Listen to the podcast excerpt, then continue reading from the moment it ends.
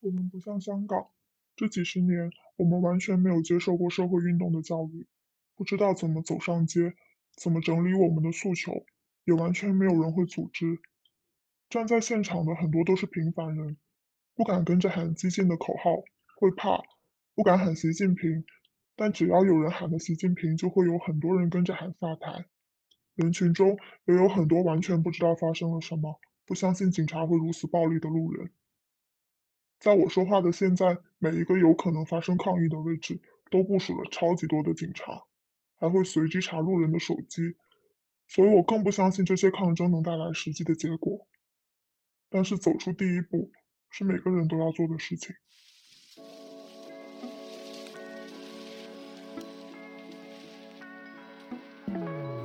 你好，欢迎收听由独立媒体报道者直播的 Podcast 节目《The Real Story》，我是宛如。在这里，我们会透过记者和当事人的声音，告诉你世界上正在发生的重要事情。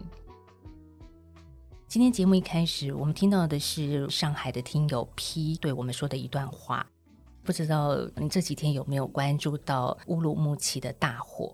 这件事情在十一月二十四号傍晚发生，且造成十人死亡之后，我们的 IG 上就不断收到在中国各地的听众所传过来给我们的讯息，希望我们多关注新疆。结果短短的两三天内，我们其实看到整件事态的一个变化，就是中国各地多点式的民众聚集的悼念行动，来表达对于现在中国政府的清零政策的不满。这两三天内瞬间的爆发，当然我们讲的瞬间，其实这是因为我们在新闻媒体上看到的。可是其实这三年来，很多的中国民众是不断的在忍受这些严格监控之下的日子。所以，我想在今天的这一集节目，我们用一个很严肃的心情来跟所有朋友谈谈新疆乌鲁木齐大火之后我们所看到的事，特别是报道者怎么去后续的追踪这件事情，以及分析这一场白纸革命。所以这一集我们访问到的是报道者的总编辑李雪莉，我们请雪莉来跟听众朋友谈谈我们报道者怎么关注这件事。雪莉你好，晚上好，各位听众朋友，大家好，我是雪莉。好，其实，在今天跟雪莉来谈这件事情，我知道雪莉也是好几天都没有好好休息了。其实我们是一直 在关心，就是在前几天吧，大家一一二六是九合一选举嘛，就是抱着同一个时间，也有一组人在看中国现在发生的事。对，其实二十四号晚上。呃，就像刚刚宛如说的，其实从新疆的乌鲁木齐的大火事件延烧以后，在我们录音的二十九日当下，不过是过了六天，可是感觉呃，真的是一个平行的世界。我们这边有自由的选举，然后我们迎来了就是各自想要的结果，或者是不喜欢的结果。可是，在呃中国。从城市到校园开始有多点遍地开花出现的这种中国反风控的抗议潮。那刚刚宛如说这是一个白纸革命哦，当然这个是一个网络上的用法，就是 paper movement。那这个白纸的革命 paper revolution，我。呃，观察到目前，它其实还没有上升到一个革命的状态，但是它其实就是一个诉求跟行动。当然，我觉得这个呃，某种程度遍地开花的反风控抗议潮。呃，有一度被国际的舆论视为是一九八九年六四事件以后中国境内最大规模的人民的示威哦。那呃，刚刚我们一开始听到的是在 IG 上跟我们接触的听众，我觉得他非常非常的勇敢，因为在我们这几天采访的过程当中，有许多受访者是不愿意让自己的声音曝光，即使是变声以后，他们还是觉得蛮危险的。呃，你可以感觉到，就是从二十六号周六夜晚一直到二十七号的白天，一直到二十八号，才短短的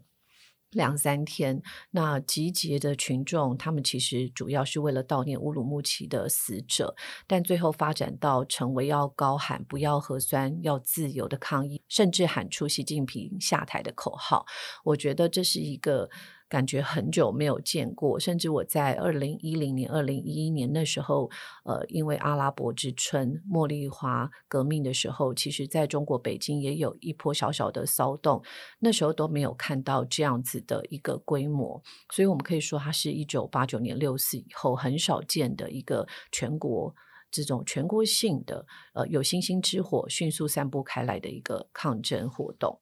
刚提到的乌鲁木齐的大火，它算是整个这样子多点抗争的导火线吧。如果有听众你没有在 follow 这条新闻的话，我很快速简短跟大家回顾一下哦。在十一月二十四号的傍晚，新疆首府乌鲁木齐它究竟发生了什么事？那时候有在乌鲁木齐的一座社区高楼失火，但是呢，受限于中国官方严格的清零还有风控的政策，所以让一些消防车它没有办法第一时间抵达现场，没有办法救火，所以我们就眼睁睁的看着里面的居民，因为当然我们看不见，是听见在网络上传出来的一些画面跟声音，隐约的听到。很多人希望逃出这个灾难的现场，但是没有办法。最后，这场火灾根据官方消息是造成十人死亡，那其中有四位是孩子。没有错，就是说，其实这一场悼念的行动，我觉得它开始是非常单纯，它就是透过微信群的消息，大家自然而然，然后自发的汇聚在一起，然后大家是看到了、听到了，呃，就是乌鲁木齐的这个悲剧，所以就聚集到各城市的某个地点。当然，在上海，因为有一个木。乌鲁木齐中路，它就是一个很视觉上，然后文字上完全相连的一个意象。那大家聚集在这边，其实并不是真的有一个清楚的组织者。他跟呃刚刚我们一开始播的那个朋友的音档是讲的是一模一样的，就是并不像香港或台湾有一个呃我们在做社会运动的时候有一个清楚的组织。那我们在呃周六晚上的时候采访了一个在上海参与这场悼念活动的。受访者他叫林思，他就告诉我们说，其实一开始是非常肃穆安静的，秩序好的惊人，然后大家都在说不要起冲突哦，要保持安静，所以很多人带来了蜡烛分享给其他的人，那也有人开始放弃了维吾尔族歌手的音乐。啊，甚至有人开始念诗，所以这种烛光悼念活动，它其实很单纯。结果不久就来了警车，那先是警察混入人群，开始问播放音乐的人说：“这个活动是谁组织的？”那有人就说是自发的。那警察甚至一度把念诗的市民带到一个角落，说：“这事情到底是谁组织的？”那其他市民都一起喊。就说这是我组织的，这是我组织的，这是中国人组织的，所以你会发现说，其实一开始呃，并不是一个组织性的要抗争，它只是一个很简单的悼念活动，但是马上有呃有警察，然后有便衣，有国安进去了，呃，开始拉起了封锁线。那我想这个封锁线是现场气氛升温的原因之一，因为有这个警戒线，很多人进不到里面，它开始变成市民。有两群人，一个是里面的人，一个是外面的人。林斯告诉我们说，一开始其实口号只是不要核酸，要自由。那大家还记得，就是在十月呃十六号到二十号是中国的二十大，在二十大的前戏里面呢，就是北京的四通桥就有人拉起了布条，这个横幅的布条上面白底红字的写着“不要核酸，要吃饭”。不要文革，要改革；不要封城，要自由；不要领袖，要选票；不要谎言，要尊严；不要做奴才，要做公民。其实十月十三号北京四通桥这个事件是近年来中国诉求最严厉一次的抗议事件，但是。这位市民后来就消失了，因为他也被警车带走，被警察带走，到现在没有消息。这个事件，呃，四通桥的事件，我觉得它是一个很重要的引爆点，但是在中国国内大家并不知道。直到了乌鲁木齐的这场大火，因为它真的就在中国国内呃展开了，就变成跨阶级的，而且跨地域的。呃，连接和串联，因为风控了三年，大家是非常非常有感受的。但是我要说一下，就中国讯息现在非常的乱，不管在推特、Telegram 或 IG 上面，你可以看到各式的影片。那呃，我觉得比较。呃，需要去辨别的，包括说，我们这两天看到成都有装甲车进来，但是在核实这个讯息的时候，就是要找到成都当地的有参与的朋友，那他们就告诉我们说，基本上并没有看到装甲车这个讯息，所以怎么样去核实现在呃中国到处都有的在这个社交呃群体上面有的影片，这个也是我们在采访当中很困难的。呃，我觉得另外一点是让人家比较呃担心和。会呃比较沮丧的，就是说，包括北京和上海哦，这个周末出现的抗争，不管是在学校里面或城市里面，现在到了周二的时候，已经因为异常密集的街头临检，然后还有就是示威的空间被警力和大量的便衣警察包围。呃，几乎都是逐步的清场哦。那我印象比较深刻的是，我们昨天访问到几位在上海和成都的年轻人，他们都目睹了活动现场。人是怎么被警察带走的？那它是有一个流程，就是警方会先把人扣留在分局二十四小时，然后扣留手机，检查手机内容，而且要求写悔过书，然后确认说你不会再犯了，你不会再进到现场凑热闹。然后之后呢，他会再请你你原来的小区的辖区的派出所把你带到辖区里面，同样的流程再走一遍。那很重要的是说，手机里面如果呃你是有一些呃社交软体，这个是 Telegram、IG，或者是呃，就是微博上有一些截图的讯息，它就会在扣留的久一点，甚至会把你带到。其他的小房间里面，那如果你被发现这些的话，他会滞留的时间可能不止二十四小时。所以我们的受访者其中一位叫新意，他是化名的，他就告诉我们说，现在群组上大家都在建议，你能开车就开车，搭车就搭车，千万不要走路或者是骑车，因为你很容易被盘查。然后你出门前要记得删除手机内的社群软体，包括我们刚刚讲的 Twitter、Instagram，还有 VPN 的敏感软体都要删掉。这个是呃，为什么到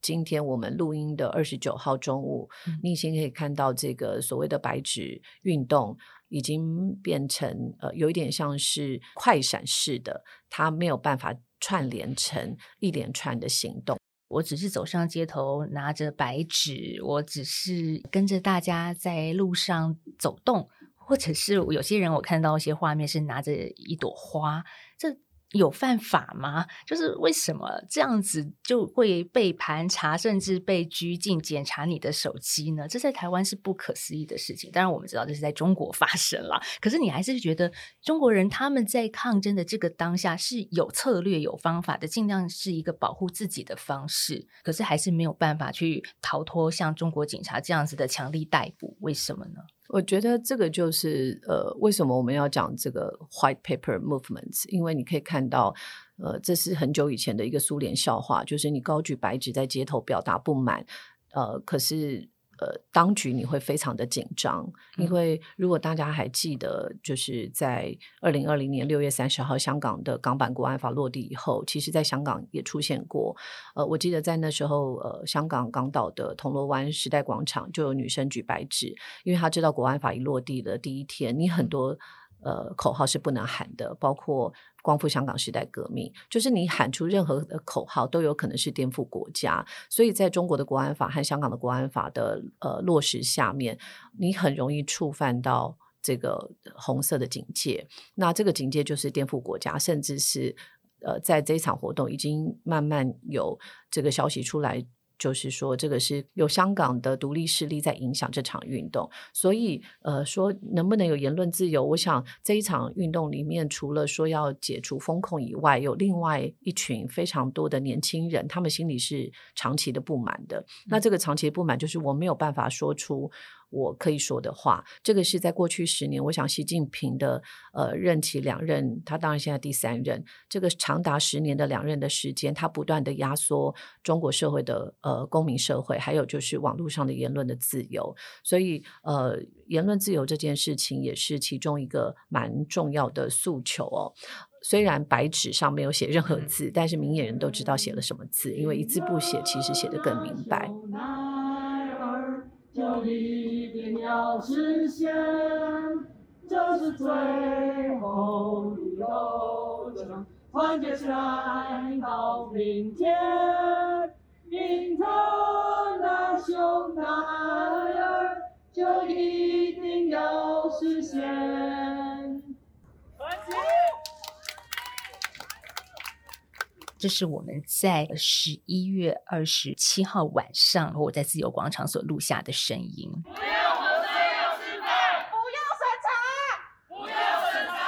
不要团结。在现场大概目测一下一百多人吧，大家拿着白纸。手持着烛光，集会声援中国各地多点抗争。当然，在现场也有不少是来自中国跟香港的学生。其实我都会凑过去跟这些学生聊一聊。可是学历，很多人即便是到了台湾这个自由之地，他接受访问，甚至我说我是不是方便录下一段，很多人都是害怕的。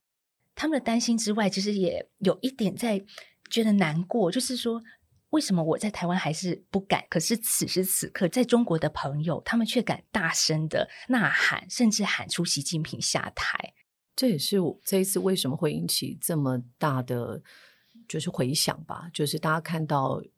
呃，中国人非常非常的勇敢的喊出这个声音。我记得我之前在拍住北京的时候，常常会有一种，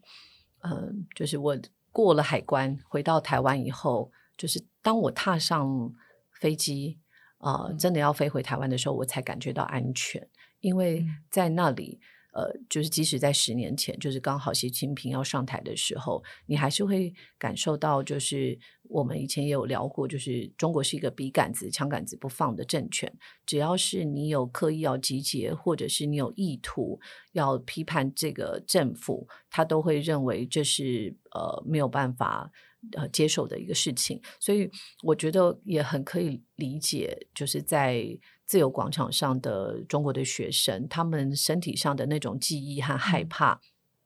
而且很重要的是，就算你在台湾，如果发生了，那如果你被看到了、被拍到了照片，你的家人还在那里。对，即使你很勇敢，你在海外可以自由的发生，但是你所有的家人都会成为人质的这个状态，你都会很担心。那下一步会怎么走？因为他可以用各种手段来对付你，包括说这些学生，呃，只不过是拿着小雏菊。或者是他们甚至都没有喊口号，只是在那里散步啊，你可能就会被旁边的这个便衣，而且这些便衣都没有穿着就是警察的制服，你可能都只要是小小的 whisper，都有很可能被他们视为是呃异议分子，然后是运动分子，然后就会被逮捕。所以这种完全没有办法能够保证自己说话的权利，这样的恐惧，我觉得是啊，让人我觉得是让人很伤心的。我们刚听到的国际歌其实蛮讽刺的，因为它就是共产主义的一个运动歌曲，也是一个主旋律吧，甚至是中国共产党的党歌。但是现在我们看到中国人民自己唱这一个自己的党歌，难道不对吗？这也是很讽刺的地方啊！当然，大家看到的是一个被压迫者，他们怎么透过这首歌来表达歌词之外的含义。我觉得在中国抗争是要有智慧的，就是说，包括以前在拆迁抗争的时候，人们会说中国宪法是会保护人们的财产权嘛？我们反对拆迁。那呃，可是像这一次国际歌，其实它不是美国的东西，就是国际共产主义运动歌，所以他们是用官方的论述来回敬官方。但是呃，虽然这样子可看起来是比较能够保护自己。毕竟它还是一个群聚串联的活动，只要是人多了聚集了，基本上它就是会让你各个击破，它要让你回到一个原子的状态。那刚刚宛如有说，就是有人唱国际歌，也有人唱 Do you hear the people sing？那像 Do you hear the people sing？其实是法国作家雨果，我想大家都知道《悲惨世界》里面很有名的一首歌。那这首歌其实它的背景就是在一八呃三二年，法国人要推翻法国七月王朝的起义革命啊，它就是一种。反威权统治的代表歌曲，那这里面大家都在喊说：“你有没有听见民众的歌声？那有没有听见就是人民的苦难？”那我不晓得大家还记不记得这一首歌最早其实是在台湾的红中秋事件的时候被翻成台语呃来传唱的。后来包括呃二零一四年的香港的散运也有出现。那二零一九年香港反送中运动我也有听过在现场被传唱过。那这次在上海被听见。就是说，大家要说这个就是境外势力嘛？我我自己是来看这些在武汉、成都和广州反封控的这些示威当中，呃，或者是学生的传唱，都不是所谓的什么独立人士的渗透煽动，都不是，这太牵强了。而是两岸三地，其实在我自己观察哦，就是二零一零年到二零一八年，我们有非常密集的交流，也包括陆生，然后台湾学生去到中国的，还有香港的比例也很高。这种公民社会的广泛交流，自然会在呃这个学生群体或年轻人里面互相的。影响和学习，呃，我还记得包括泰国和香港的这个奶茶联盟，对，这些都不是说呃什么真的有意识的组织和串联，就是好像有意图的，而是网络世界彼此的学习。接下来我们来听一段我们的上海听众 P 他传给我们的声音，这是他参与了上海的抗争所录下来的。P 私底下也告诉我们，他看到不少的抗争者在当下被抓上了大巴。一个小时之内，他自己就看到两辆的大巴把人载走。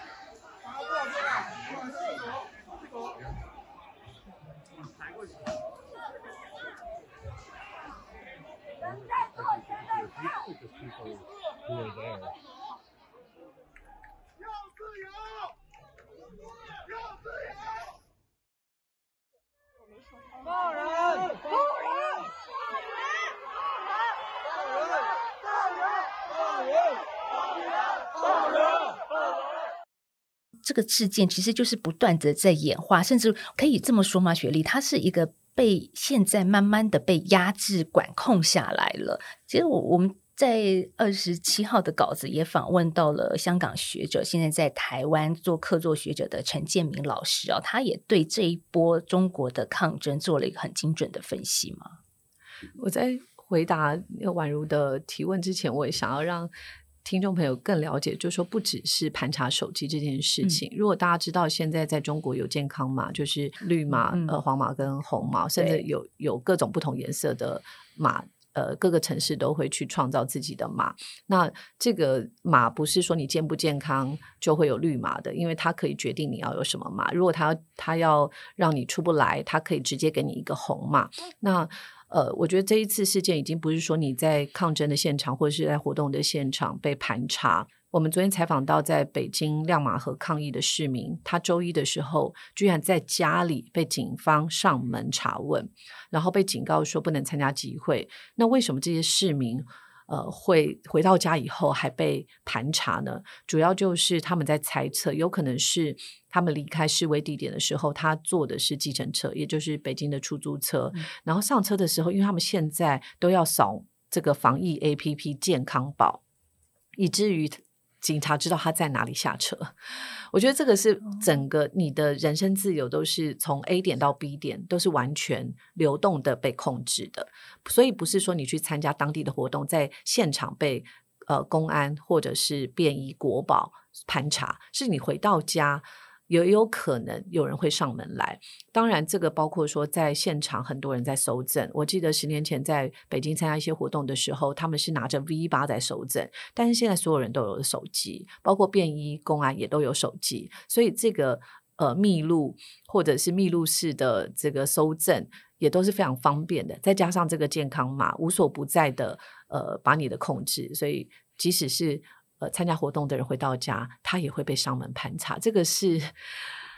我觉得，这个为什么陈建明老师说，中国现在不只是一个大监狱，而是一个集中营的概念。那我们这一次也采访了香港战中三子，然后陈建明老师。陈建明老师长期跟中共的政权交手哦，他曾经因为二零一四年的散运入狱了三百二十六天哦，他现在人是在政治大学呃客座。那我在这一次的过程当中，因为我知道陈老师长期的在研究中国的社会运动和公民运动，所以也对他进行了一个深度的访谈。你看最近有一些人会开车撞那些呃封城的那些呃封小区的一些栏杆，可能是会开 BMW 来撞的。所以你看到那些中产阶级已经觉得是呃已经是很难接受现在这种状态。那这这群城市人其实他们有很多的渠道知道海外现在的状况状况，嗯，就是说全世界其实已经对这个啊疫情已经是已经有一种并存的一种政策，基本上到处都不戴口罩，也不做什么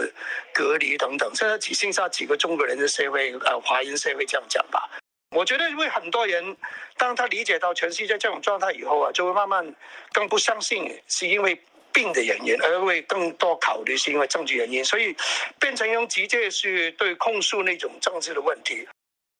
只是说，这次我觉得相对以前来讲，就有一个很大的分别，就是说，以前每个地方的部门它有不同的一种的原因，有时候因为最多的很多时候因为是劳资之间的矛盾。对，然后就是土地的问题啊，收地啊等等啊，然后就会引发到很多的抗争。可是那些都不是超越阶级的。举个例子啊，劳工的问题，那对中产阶级他觉得，哎，你们那些都是外来劳工，是农农呃农民工的事情，不关我的事情啊。好了，拆迁的事情，人家就会觉得，哎，那个是你的区的事情，不是我的区的事情。是。所以以前两大的最大的引发去地方的不满，一个就是劳资的冲突，第二就是土地的问题。他们都不能超越阶级，也不能超越地区。那这次不同的地方是，这种封城是全国性的，是。所以这次有一个比较不跟以前不同的，它有一个带来一个这个政权一个危机，是因为他做这个事情是全国做的，然后全国也很多的地方对这个事情很不满，所以唯一是这个部分。可是从结构上面来讲，社会上面没有公民社会组织是没有变的，他对网络的控制。这两天好像松一松，可能明天就抓得很紧啊。所以对网络上面的控制，你真的能突破吗？我到今天还没有说很乐观。他只是说有一个比较容易大家会动员起来的共同议题，其实这一点会很很不一样。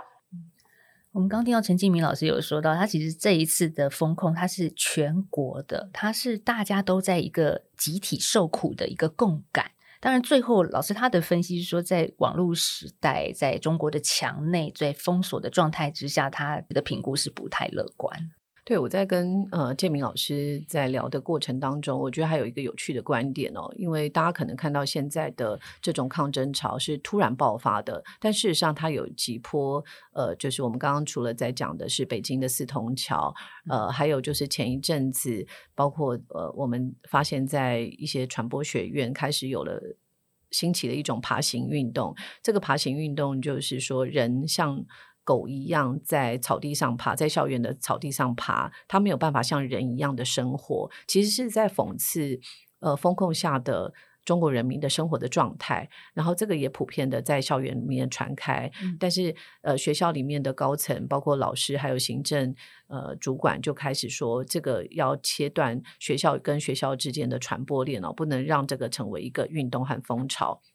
那我在跟老师谈的过程当中，我们也会谈到一个有意思的观点，就是这两年中国非常流行，我想大家可能有听过躺平和内卷，对，就是说中国这种躺平和内卷的状态，其实出现在年轻人身上。大家觉得我现在很穷，又没有机会，反正我只要躺平，我没有任何欲望，那我你不要来干涉我，然后我也不用积极进去。大家会认为说，这种躺平的文化好像是一个呃，中国开始变得没有希望的可能哦。可是呃，我们如果去回去看一下古希腊时代，我觉得有一种哲学家的类型挺有意思，他就是犬儒哲学家。你看犬儒跟我们刚刚讲的那个在草地上爬行的狗，其实是有一点相似的，因为犬儒在古希腊也有像狗一样的意思哦。就是活得像狗一样追求自然的生活，但是他们不愿意委屈在别人的意志或者是社会的常规之下。那其中最有名的一个故事，就是那时候古希腊的那个蒂欧根尼，他是一个有名的哲学家。那时候亚历山大大帝来访的时候，他就说：“哎，那你需要什么，我都可以提供给你啊，你不要只是躺在那里。”那这个哲学家就淡淡的说了一句：“说你不要挡住我的阳光。”但这是什么意思呢？其实就是展现了呃。这个哲学家安贫乐道，然后不把世俗价值放在眼里的人生态度。所以我自己在看中国年轻人的躺平哲学，我觉得陈建明老师讲的也蛮有意思的，就是多多少少有一种犬儒的味道。消极来说就是无能为力，然后我们是一种精神胜利法。那积极来说就是面对这个让人家很挫折不满的中国的市局，你就是用躺平来表达自己的抗议和不合作。但是问题是在。这个乌鲁木齐的大火之后，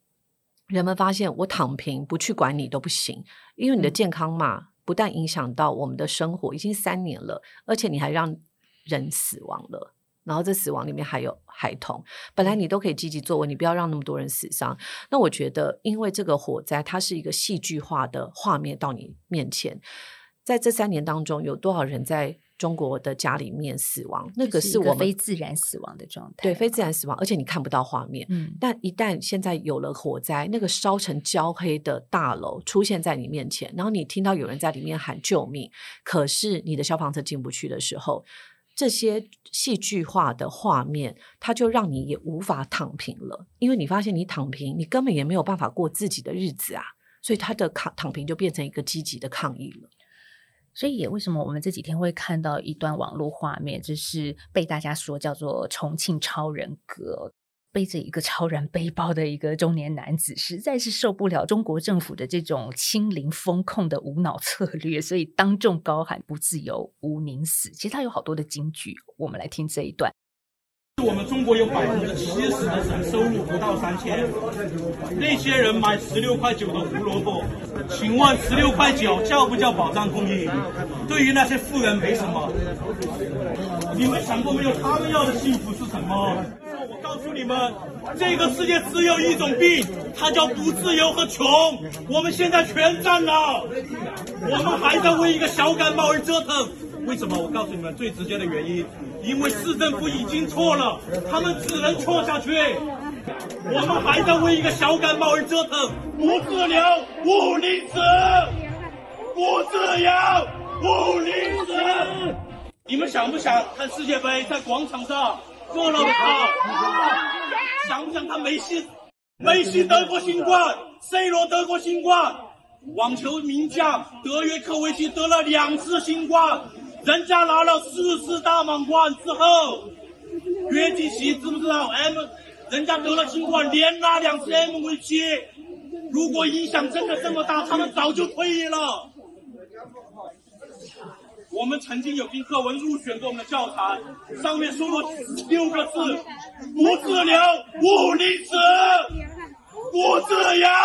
不宁死。你看我早就死不死？哎，我能拥抱你噻，我能拥抱你噻。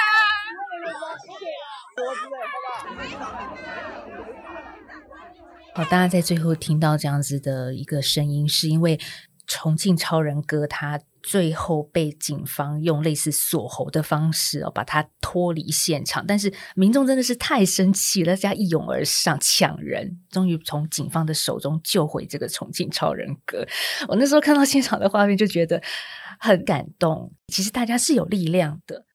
我觉得他非常非常的勇敢，呃，那也很担心他，因为他的真面目是被看到的，所以其实刚宛如说，很多的妇女把他援救出来了，但是我们都很担心他的安危，因为四通桥挂横幅的那个人就消失了。那呃，其实重庆超人哥讲的事情很重要，你可以发现说，其实在重要的城市，不管是上海、成都，呃，或是重庆这些。一线城市里面，他们都有机会去接触到外面的世界的资讯。那当他们接触到外面世界的资讯的时候，你的官媒在报世界杯，如果还马赛克，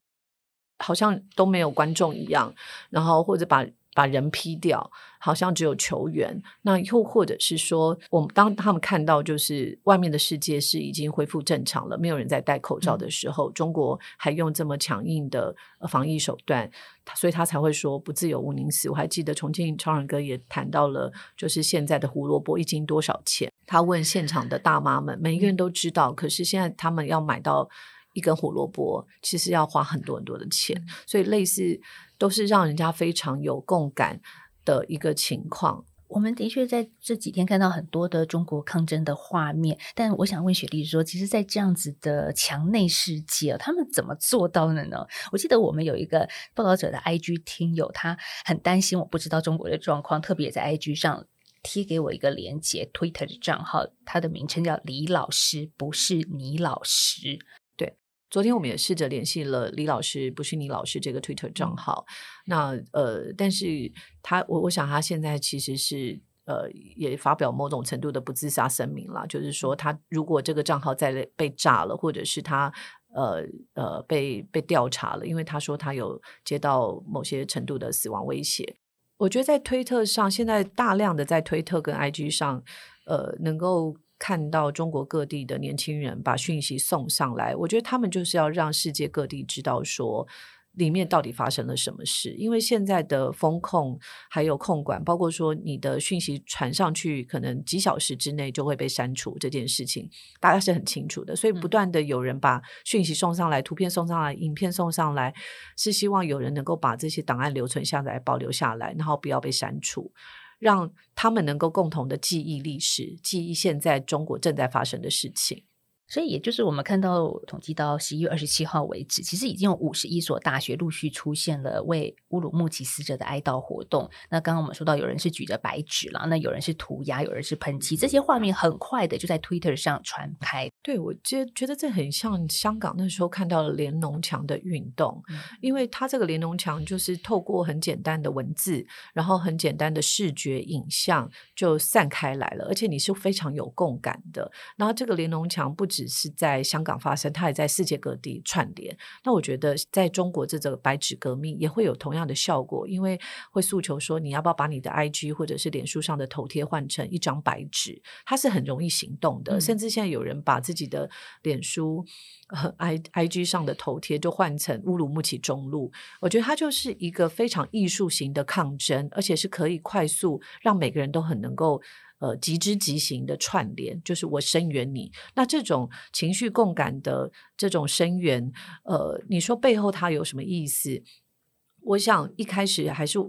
如同我们刚刚说的，他一开始真的就是，呃，中国人真的感觉民不聊生，已经三年没有自由了。当然，在海外会有所谓的白纸革命上的诉求，会说这是我们这一代的革命，偏要说他们不让我们说的，偏要自由，偏要尊严，偏要一个属于我们的中国。我想，当然这是一个很理念型、很理想型的一个诉求，但是在中国国内，我自己看到的是，如果慢慢的有机会风控解。解控的话，这个呃，开始民生能够自由的流动，人民能够自由流动，我觉得这样子的情绪也许就会稍微淡化下来。但是这个长期累积的，包括呃年轻人渴望一个更好的中国这件事情，还是会持续存在。所以这个运动墙外跟墙内可能会有不同的力道。呃，我们刚刚说白纸革命可能是在墙外的呼喊，可是在中国国内，这个革命其基本上还没有上升到这样子一个程度，而且。也比较不敢喊出“革命”这样的字眼。嗯，很多人可能会把这一次中国的一个抗争联想到二零一九年香港的反送中，所以我们也特别去采访了香港前媒体人，现在也在香港教书的老师吕秋陆维，他也接受了报道者的访问。我们来听一段他怎么样来分析中国国内的行动，有可能形成一股学潮吗？我并不是太觉得，就是说它会形成，就是说，呃，学潮。但是零星的，然后呃，这种呃呃，一点一点的，那肯定是有点像这个星星之火一样的。那你说可不可以燎原？我觉得，那你怎么理解？看你怎么理解“燎原”这个词。但它确实是遍遍地开花的，这点是很。呃，肯定存在的。就像我刚刚也是看到在成都，然后有两个男孩子就是在太古里自己举了白纸，他们就直播，然后他们就直播自己被警察带走嘛。然后就哦，昨天对都，哎都都睡不着，因为然后就觉得，尤其是上海那个就觉得哇，这种口号，说老实话，你说维园。维园每年的这个聚会啊，每年的六四，他最多是喊结束一党专政，对，最多是那这个是要习近平下台，对对就就后来，当然后来也习近平上台之后，也有几年有啊，也有几年有那个六次集会，从来没有人喊过。那呃，一九年一九年也许会有人喊，但是问题就是说，在公大型的这些集会里面喊的这些口号里面，应该也是没有呀，就可能会有一些人会喊，但是就是你说就比较大型的，然后被报道下来比较多的，好像我我印象当中好像也没有哎，所以我会觉得哇，是蛮震撼的。刚吕秋有提到，就是说香港的运动，我想香港运动那时候其实它是一个分散领袖的状况哦，它是不管在教会啦，或是每个小区，它其实都有领袖，而且组织和网络都很活跃。那香港还没有这种讯息的控管，可是在中国不只有讯息的控管，讯息是无法流通的。那另外一个就是它并没有公民组织，因为公民组织几乎都被呃都被。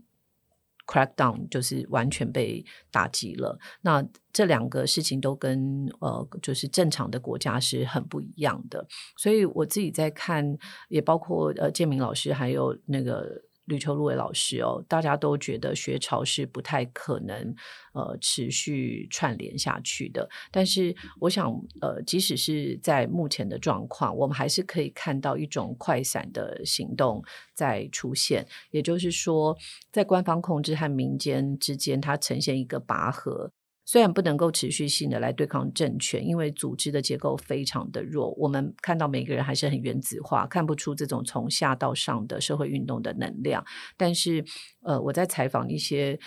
年轻人的时候，我自己感觉他们都有一种说法，就是我们看到很多人在觉醒。嗯，那这个觉醒是很重要的一股力量。呃，因为很多的愤怒、压力。并没有被释放，已经累积了非常多的炸药。那这个心理的炸药可能会在四十天之后，特别是二零二三年的一月七号左右，因为要进入一年一度的春运。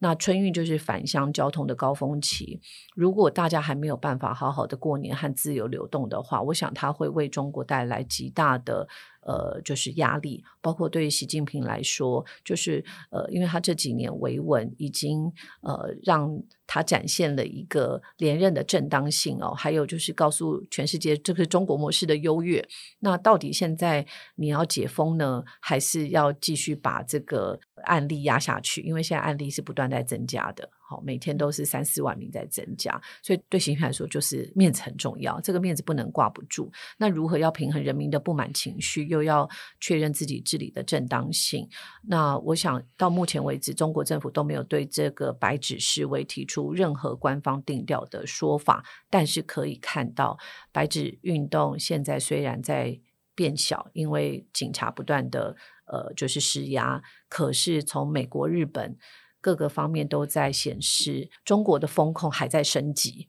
为什么？昨天晚上我才看到美国的。呃，就是在中国的大使馆，他临时宣布说，请住在中国的美国公民一定要准备十四天的粮食，因为很有可能呃，中国又要严厉的封控了，所以他鼓励所有美国公民要准备十四天药物、瓶装水和食物供应。那日本也是这样子一个情况，所以我们在短时间内看不到要把这个封控就是降温的一个状态。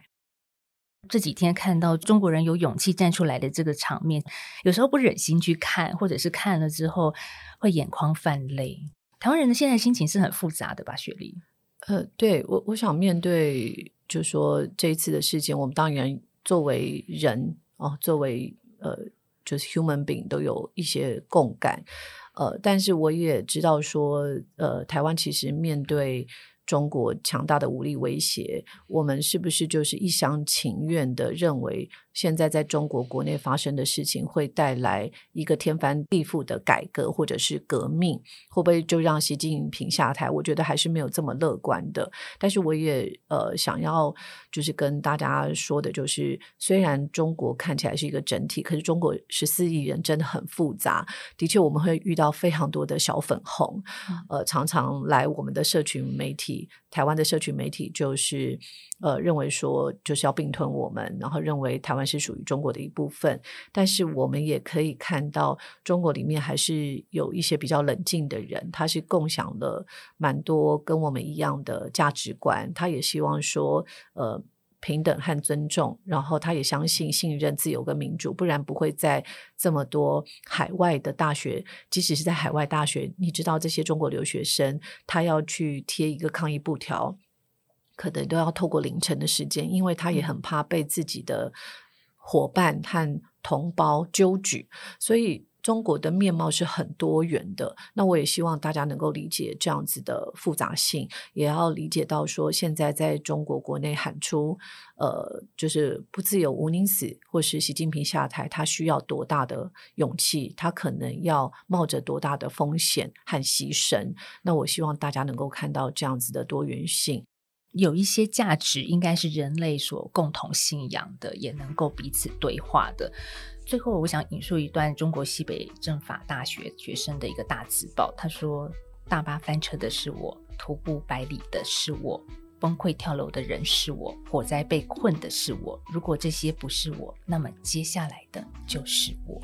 所以，我们希望大家可以持续关注中国现在正在发生的事，也希望你把这一集分享给更多人知道。当然，你心有余力的话，也可以到三浪 App 或者是报道者的官网捐款支持给我们，让我们做更多的报道。谢谢你的收听，谢谢雪莉，谢谢。